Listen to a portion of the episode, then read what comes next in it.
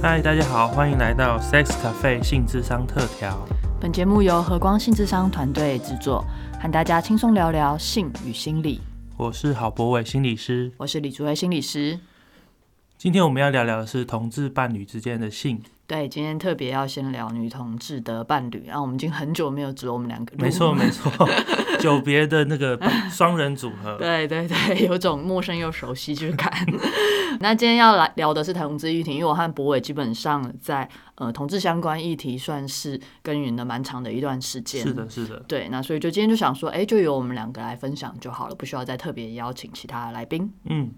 首先我们今天要聊聊的就是女同志伴侣这个议题。那呃，不论是男同志或女同志，都会经历这个认同这件事情，也就是跟一般主流的异性恋不同，我们会需要经历一段是，哎，我要认识我自己。是一个同志身份，那这个过程会有很多不同的心情，那当然这会影响到伴侣关系的品质。呃，其实就是先从认同开始去讲，它怎么会去影响到关系，然后进一步对性的影响。嗯，其实这里面呃，有些时候感觉，也就是说，其实真正进来求助的时候，很多的。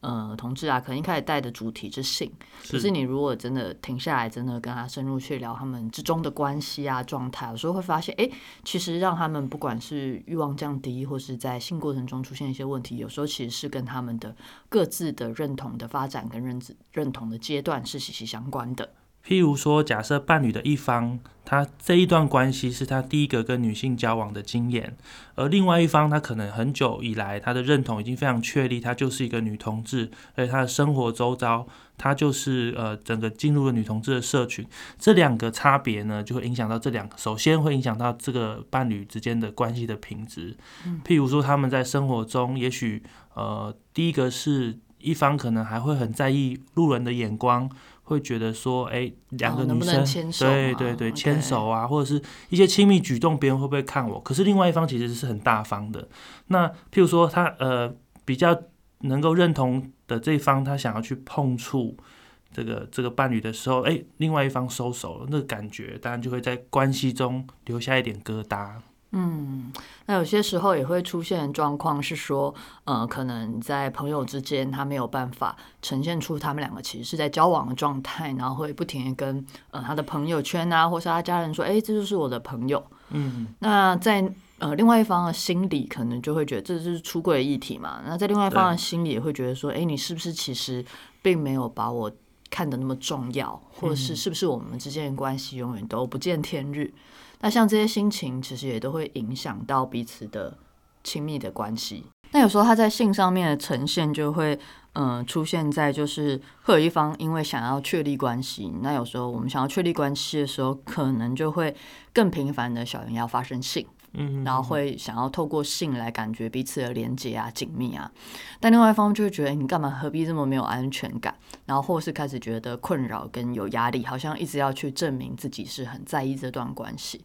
但这里面其实就是可能就是自对于自己的呃，不管是认同的状态，或是对于这个要怎么面对社会这件事情，要怎么面对周遭的眼光跟压力这件事情，可能还没有准备好。嗯嗯嗯，所以听起来就是像这样的状况，其实就是这个性的这个心理需求，也就是其实想透过性，然后想要抓住这个关系，让这个关系里增加一些安全感，可是却影响到两个人性的品质，这样子。嗯，对。另外也蛮类似的状况，因为前面刚刚祖维说的是，哎。我称另外一半叫朋友，那好像真的没有一个确立一个特别特殊的名分。可是，在女同志中也蛮常见，是有人直接称他另外一半男朋友，因为他在跟朋友人聊天说：“哦，我男朋友，我男朋友。”可能他过去真的是交生理的男性的男朋友，所以他也是很自然的这样子去描述他现在交的这一任女朋友。所以对他来讲，他要给他一个明确的名分或者是特殊的位置。可是，在另外一方的心里听起来也是另外一种滋味。所以这个状况在性上面可能就会影响的。第一个是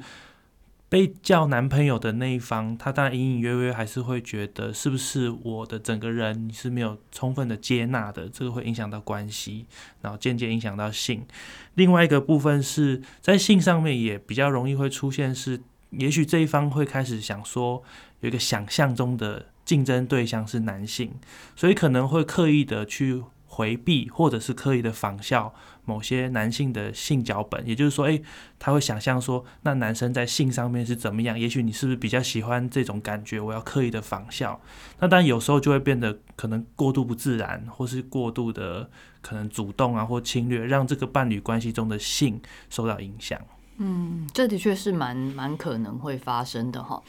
那也就是说，有些人他可能会认同自己是双性恋哦，是双性恋的状况。对对对，在双性恋的状况之中，就会发现是说，哎，确实他伴侣可能会有一些不安心的感觉。那不安心可能是在性上面，就说，哎，会不会有不同性别之间的性会不会去做一个比较？嗯嗯，会担心说，哎，会不会男生比较能够满足，或是觉得，呃，如果尤其是性的频率又是比较低的状况，他想说，哎，是不是你其实并不能享受女性的性？而只是享受女性的亲密感，嗯嗯，因为也确实会有一些呃女性的双性恋，他会去做一个区分，就是说，好像跟男性交往或是跟女性交往，对他来讲是不同的感觉。那那个不同的感觉中，有些时候在不管是在性上面是不同的感觉，可能在跟男性的性爱跟女性的性爱中，他会经验到不同的经验。嗯嗯嗯，那也不见得只偏好某一种，可是那个比较。有时候就会让他的伴侣觉得很焦虑、很紧张，对，或担心自己其实没有办法满足对方。那在关系情感上也可能会有一些比较。嗯，对，就是跟男生在一起还是跟女生在一起，总是会想象着是不是你比较喜欢对方的那一种方式。嗯，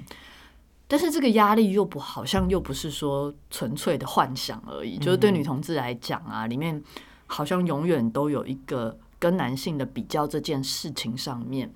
有些时候是蔓延在他们整个嗯生活周遭的哦，是对压力，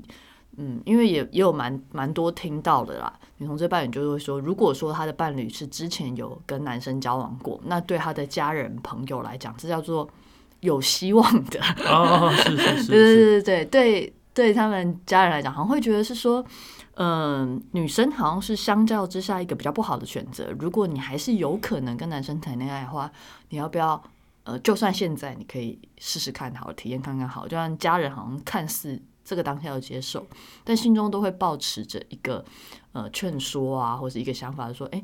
你未来要不要考虑还是跟男生结婚？虽然现在呃同志婚姻已经合法，嗯嗯嗯，但是在蛮多人的心中都觉得。呃，跟女生在一起，可能不管是所能够提供的经济啊、家庭的稳定度啊，还是远远的不及男性所能提供的。然后包含社会的眼光啊，说，哎，你跟异性在一起，你就不用承受那么多压力，还要出柜，然后还要跟公司想，还要想别人怎么看。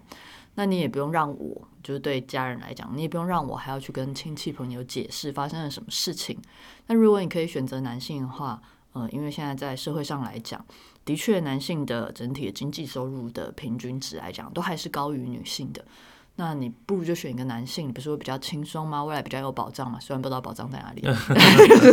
那比较有保障啊，那你又可以生小孩啊，又可以很顺利啊。为什么要就是选一条比较难的路？嗯嗯嗯，对。所以刚刚主委讲这一段，其实如果各位听众之前有听那个。前男友、前女友那一集的话，这个影响不不只是包含之前我们讲的内容，还包含在同志族群上面这种前任的关系。假设他是异性恋的形态的话，对于现在这一任身边的人会他对他有不同的期待，这个又是加深了这个伴侣关系中的压力。嗯，所以这里面就是包含了很多复杂的呃元素在里面，包含。呃，可能整个社会可能对于同志的歧视，然后对于女性的性别上面的不平等等等的，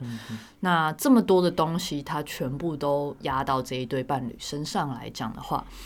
你要说他可以完全不受干扰，然后总是很有力量，然后总是觉得很有自信，然后很稳定的在经营他们的关系的话。诶，有些时候只靠自己还真的是做不到，嗯，超难超难，对，所以他通常一定会需要身边的社群的帮忙，或者是至少各这种苦闷可以有人说。可是就又回过来，像我刚刚前面讲，假设这两个就是女同志伴侣中一方，她其实是还在正在认同阶段，也许她身边的这个社群并没有建立的确立，所以她身边也许她还在一个异性恋的社群里面，所以她很多苦啊、困难，或者是技巧，或者是经验，或是呃，譬如说女生跟女生相处之间的美感这些，她不一定有机会求助。可是相对于另外一方，也许她的整个呃身边的朋友都是同志，也许他的资源就比较多。或者是这个还没有认同确立的人进到这个社群里，其实大部分都是我另外一半的呃朋友，那其实就会有这种感觉，就是啊，我好像都无处可以说我的这个心情，然后这个会造成这伴侣之间关系的不平衡。嗯，那这里面也可以讲到一个女同志的特殊状况，就女同志其实社群参与并不热烈，女同志其实很喜欢就是窝在自己的。呃，小小圈圈里面不是所有，但是蛮多人可能在交往伴侣之后，就会就会跟社群逐渐远离吧，两人世界这样子。这的确是蛮常见的。那也还有一个部分是，呃，因为博伟刚刚有讲到认同确立的部分，但也的确蛮多的。呃，女性来讲，在所谓的认同这件事情上，她就是一个弹性的范围。她有些时候，她确实会觉得自己喜欢的对象啊。重点可能不在，不全然在于性别，重点她喜欢上了谁。那以双性恋女性的双性恋来讲，也会描述自己说，如果真的进入了所谓的女同志的社群，有时候压力很大，会面临到别人一直质疑你说，哎，你是不是随时都准备跳槽回去？是是是是，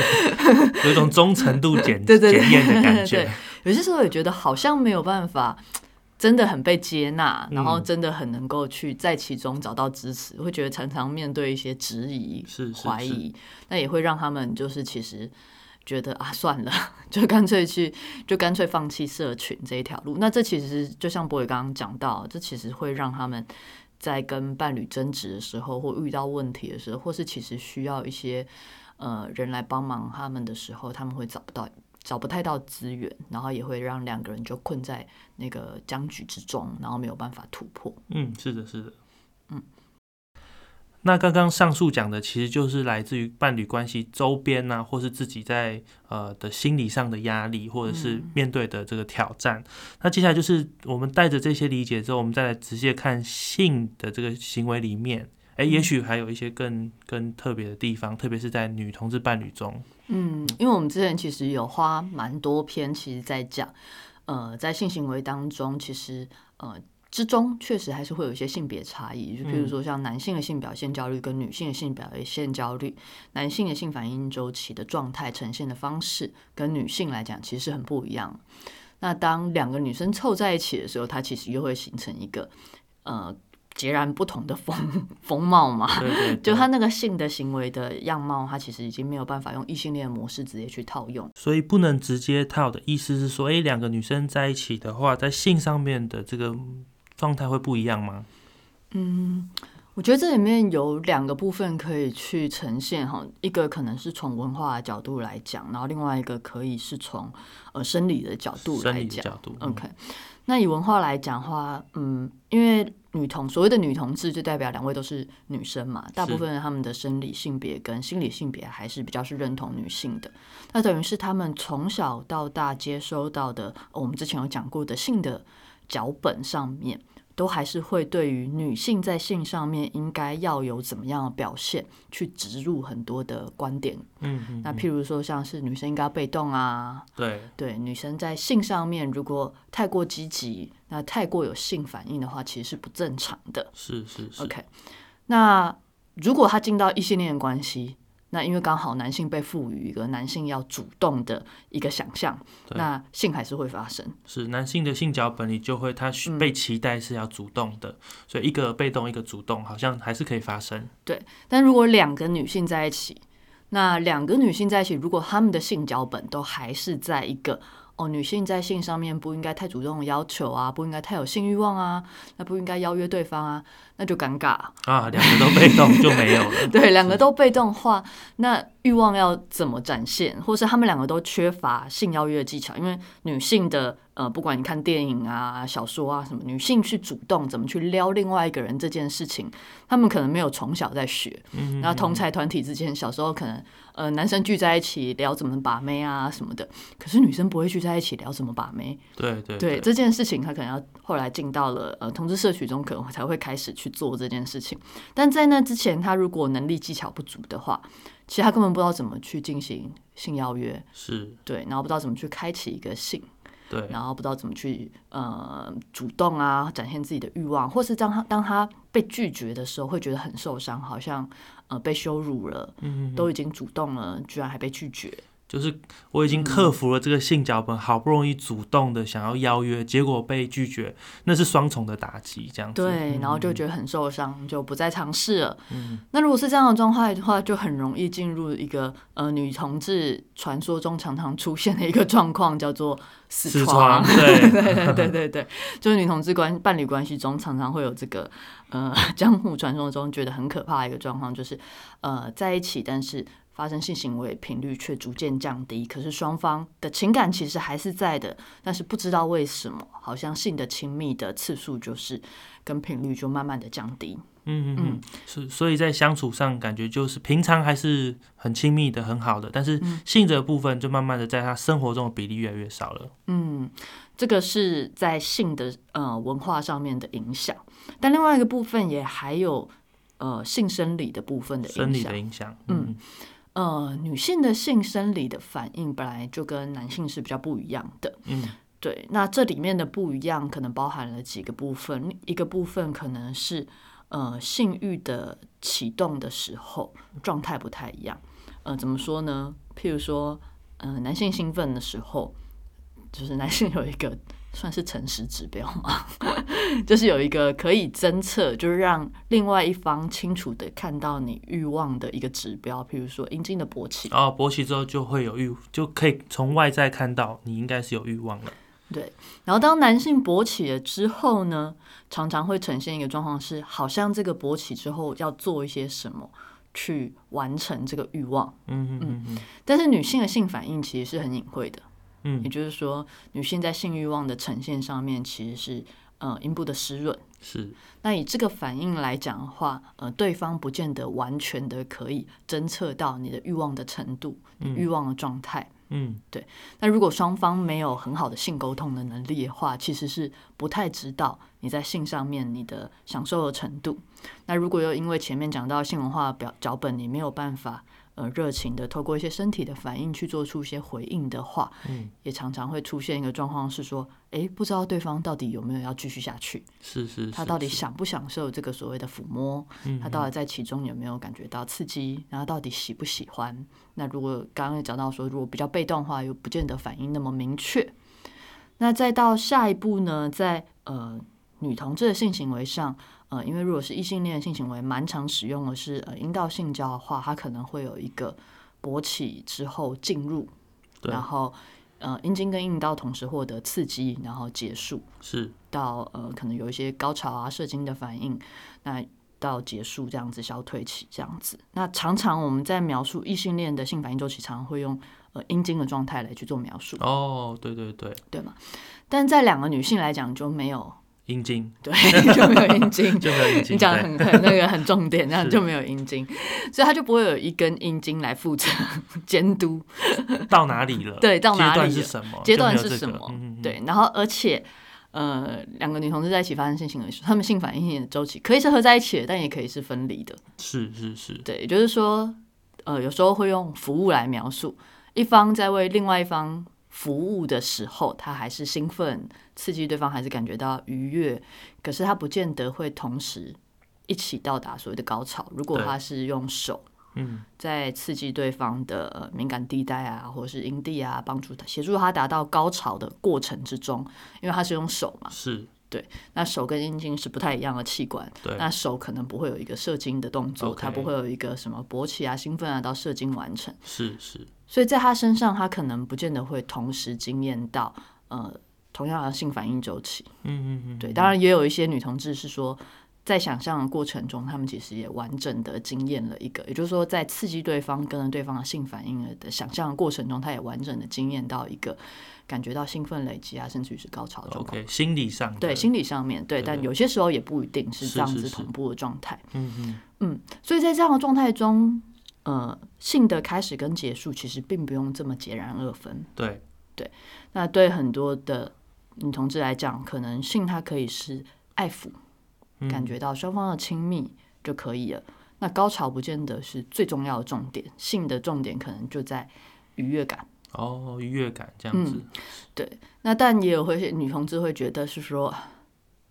那个一定要，她觉得她一定要高潮，她一定要感觉到这件事情，然后一定要双方都高潮。是是是。那这样的状态下，有些时候另外一方感觉很累。嗯，就是我可以不用啊，就是如果你有欲望，我可以刺激你就好啦。是，但他又不行，他又坚持，因为可能对于另外一方来讲，他觉得我的欲望有一个部分就是要让你高潮。嗯嗯，然后这时候可能就会有一些争执出现。了解了解，所以听起来是，哎，这边蛮蛮不一样的地方是，其实，在女同志的心里打破很多异性恋里面。呃，一个性行为中应该要什么样、什么样的步骤，或者是怎么观测啊，身体反应啊，高潮的指标都很不一样。这样，不过会有另外一个部分，就会是，哎，那呃，怎么去在过程中协调，或者是我需要的，或者我欲望的，跟你的欲望、你的需要要搭配起来，就会有各式各样的状况。嗯，就是如果。性沟通能力不好的话，就会真的是蛮卡的。所以是真的蛮着重性沟通能力的。对，因为有些时候，对对，不是说扑上去的那一方，不是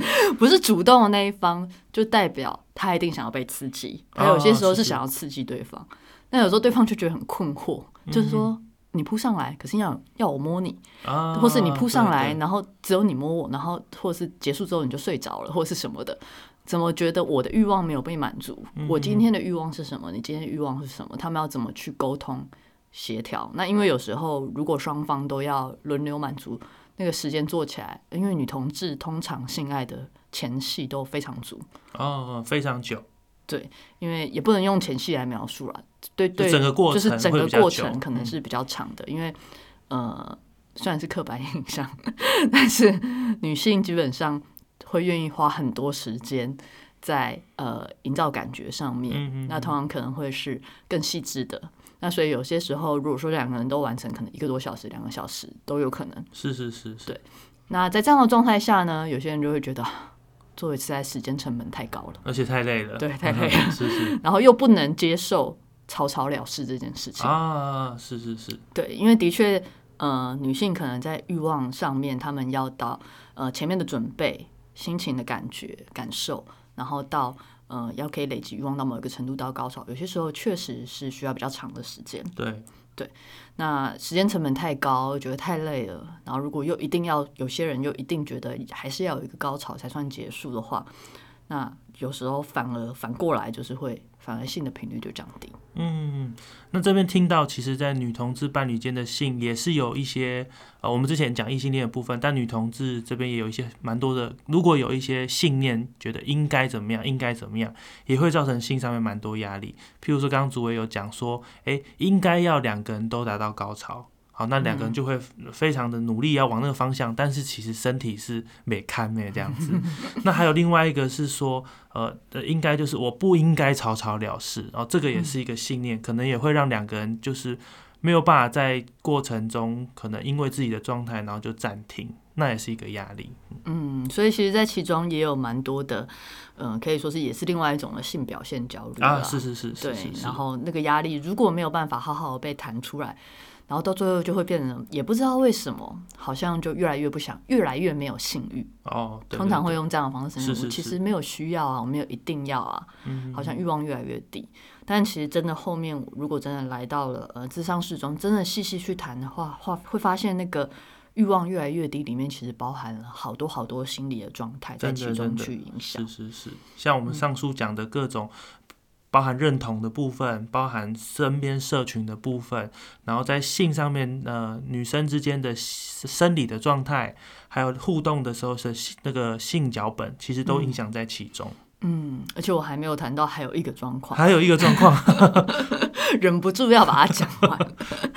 OK，在。女同志的伴侣有些时候还会出现另外一个状况是，呃，有些女同志我不知道你有没有听过，就是那个铁梯哦，有有有，哎，对，有哈，对，你要不要讲一下你知道的？我我因为我身边有一些铁梯的朋友这样子，那当然他们也会描述说，哎，在他们铁梯文化里面，呃，发生性行为的时候其实是不喜欢人家碰他身体的。嗯，那有些人是因为还没有很接纳自己女体的这个样子。那有些人是会觉得，身为一个铁梯，服务对方其实才是我欲望的来源。嗯，所以好像在身体上，其实我蛮听到蛮多是不喜欢人家碰他，他只想要服务对方。嗯嗯嗯，这里面其实有分很多种。那有些人他可能也不认同自己是铁梯，所以铁梯就是他在性的过程中，或是平常他的胸部或是阴部都不让伴侣碰触，嗯然后甚至于他们在发生性行为的时候，全身衣服都是穿着的，哦，他是全身穿穿整装的这样对，甚至于不会裸露这样子。对，那当然也有一些是嗯不同的状况，他们可能是呃有些人可以接受裸露，那有些人可以接受呃某一个程度的碰触，但不能碰阴部。那也有的人的状况是说，呃我在服务对方的时候，我在刺激对方的时候不能碰触，嗯嗯，但是当我完成之后，我可以反过来被碰触，但是哦必须要在那个过程中是不能被碰触的。嗯嗯嗯，OK，所以等于是在发生性行为的时候，呃，不同的女同志她们在对于自己身体界限上面可以承受的状态是截然不同的。对对对对对那这样的状态，呃，怎么表现让伴侣知道，跟伴侣怎么解读这个欲望状态，那有些时候也会很影响到他们怎么发生性行为这件事情，跟怎么影响到他们在其中的动力。嗯嗯嗯，那也有的也有的状况是说，嗯，可能他自己其实呃的欲望就是单纯的碰触对方，然后都不要让对方碰触自己。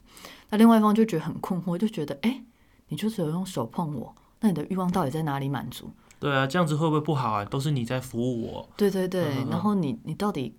愉愉快在哪里？当你有性欲的时候，你就是要碰我。哎、可是我没有性欲啊。嗯嗯嗯，对，那我还要因为你有性欲，所以我一定要让自己在其中享受。为什么你不让我刺激你，满足你的欲望就好了？嗯嗯对，这里面这个性欲的呈现方式啊，跟他欲望的展现样貌，有些时候就会让另外一方觉得很困惑，到底发生了什么事嗯，情？而且就刚好卡住了。就譬如说我很累，但是我愿意服务满足你的欲望，可是偏偏你的欲望就是要透过服务我，哇，那就是完全卡住这样子。对，有时候就在这边卡死了这样子。是是是，OK，所以听到这边就是知道说，哎、在女同志社群或是在女同志的性里面，其实有很多很优微、很复杂，而且是很丰富的经验。嗯，那在这其中，真的呃，在处理这些议题的时候，呃，心理师本身要很了解，就是呃女同志的性性呃性上面的次文化，是，然后跟伴侣关系中可能呈现的各种样貌。对，那它其实没有对或不对，有些时候就是缺乏，没有办法好好的沟通，没有办法好好讲出来。嗯嗯嗯。嗯，所以听到这一集，大家会知道，其实这个性沟通能力在女同志伴侣中，可能就要更细微的去了解，包含整个过程、心理状态，甚至身体的反应，或是外在的压力，这些都要很细致的去了解，才不会很快的直接用异性恋的模式套用之后，发现其实不适用。对，其实是真的没有办法适用。是的，是的，嗯，所以里面有些时候还包含了要跟呃女同志的伴侣一起去讨论他们的性技巧啊，然后性心理动力啊，然后帮助对方去了解自己的状态啊等等。那这些其实都是很复杂、很复杂的工作。那虽然只是好像只是带一个性议题来到这里，但实际上在处理的时候，可能甚至于会处理到整个呃这个人他的或是这一对伴侣他们的认同状况、他们的出柜状态，有时候都是要一起处理的。是是是，就是整个存在本身，两个嗯伴侣是都要这样子。对，所以可以说这一集就是让我们知道了女性的呃，就是女同志伴侣里面很复杂的部分，然后可以说是各位如果假设你想要多了解的话，必听的一集这样子。OK，好啊，那我们今天差不多就聊到这边了。OK 那我们下次就要来聊聊男同志的，好的另外一个又是另外一个世界，完全不一样的组合这样子。OK。好，那我们今天就到这边喽，谢谢大家。拜拜。